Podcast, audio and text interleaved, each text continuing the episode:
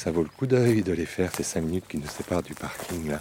Is it worth walking the five minutes that separate us from the parking lot, Shona? Ça vaut vraiment le coup de prendre le petit chemin de terre pour continuer euh, la balade vers euh, le dolmen. Alors It's really là, on worth it to un take the small peu dirt avant road le to dolmen continue the walk de towards the dolmen. Then, if we stop a little bit before the dolmen at the level of the low stone wall, we can observe the landscape. À notre histoire géologique. There we will add new stones to our geological history, since we can see all around us the plateau of Larzac, which is made of limestone.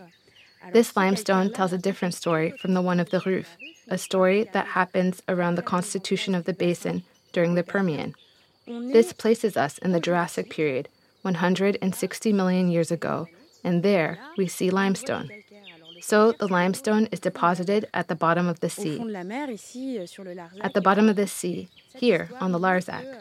And yes, this history shows us that the base is not frozen, and that with the plate tectonics in this geological history, we cross different environments, and at this time, we are at the sea level. So this limestone is very interesting because we can observe some marine fossils, ichthyosaurs, ammonites, and so on. But it's also very interesting that we can have it here because the water comes and alters the limestone, nibbling the rock little by little by creating big networks by which the water comes to store, to circulate, etc. It is what we call a karstic network. And it is very, very important here, and in particular for agriculture because that concentrates a rather important water reserve. Alors si on pose les yeux sur ce muret en pierre sèche et sur euh, ce reste de capitel que l'on a derrière, Then, if we look at this low stone wall and at the ruins of this stone cabin behind us, we get a good view of the Permian roof, of which there is a very low flow and really practical to be able to build dry stone walls.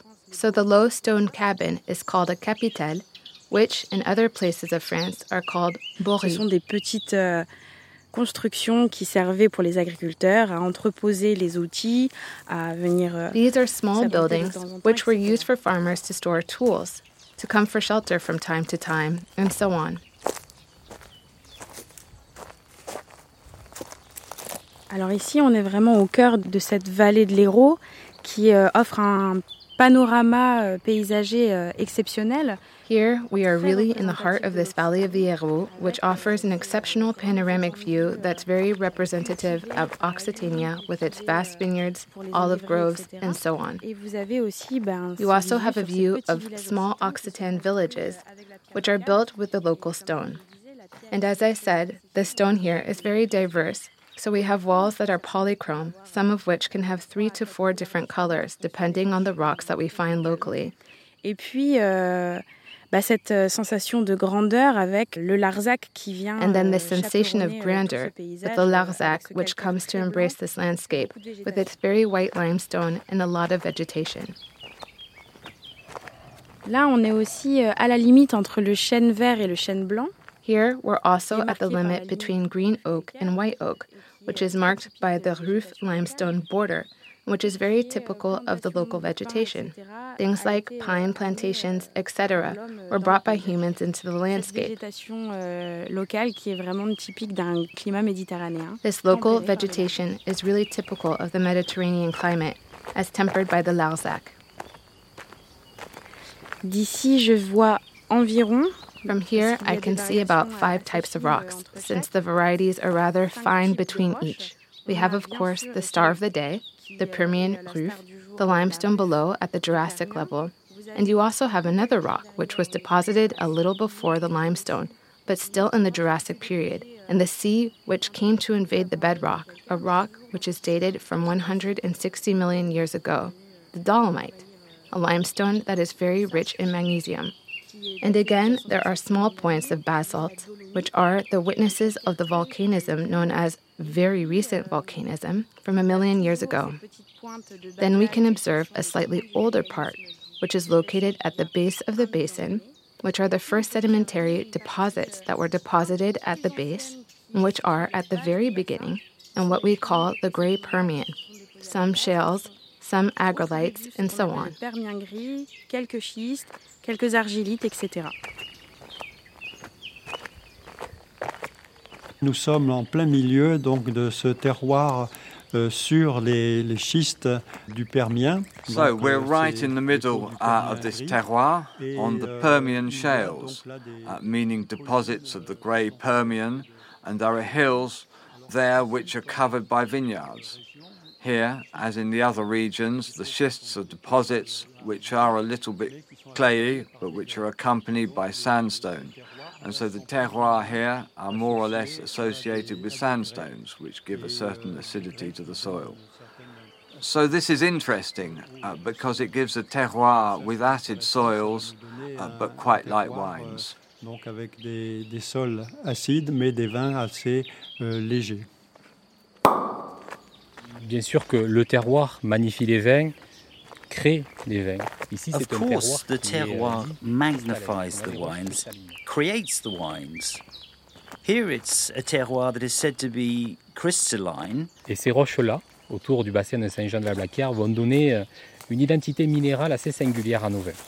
We have crystalline rocks, and these rocks there around the bassin of Saint-Jean de la Blaquière will give a quite singular mineral identity to our wines. Alors principalement ici on est sur un socle de schiste, cette roche sédimentaire. Elle est accompagnée par le grès qui lui so a here, été poli.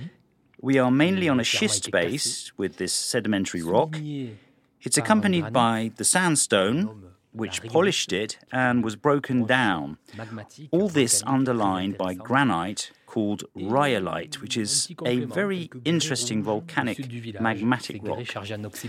Another small complement red sandstones in the south of the village. This sandstone is charged in iron oxide and marks the landscapes, in particular around the Salagou, which are rather singular in terms of identity and notably of colour, a rather ochre tone in the soil and rocks, which are not so polished as that, since the massifs are not very far and the rocks have not been moved much. They accumulated under the effect of erosion, these small bands in these small valleys, but finally were not transported over many kilometers. Il faut prendre le temps de, de monter sur les crêtes, d'observer et de toucher ce sol, cette euh, géologie qui est assez euh, singulière dans notre petit coin de l'Hérault. It is necessary to take the time to go up to the crests, to observe and to touch this ground, as this geology is rather singular in our small corner of the Hérault. It's true that we want to really magnify the mineral qualities of the terroir of the terraces of the Larzac. Et c'est pour cela que, au travers de la vision du terroir, de la vision minérale de ces terroirs, eh bien, il me semble intéressant de pouvoir déguster les vins And that's why, through the vision of the terroir, the mineral vision of these terroirs, it seems interesting to me to be able to taste the wines and to, to appreciate this mineral sensitivity that is found in our wines and which is sometimes difficult to put into words. But the sensations that it provides are often very interesting. Et moi, j'aime bien voilà, cette dégustation où, où on sent le terroir, où on l'écoute. Je trouve beaucoup d'intérêt à cela. And I very much like being able to feel the terroir and listen to it. I find that fascinating.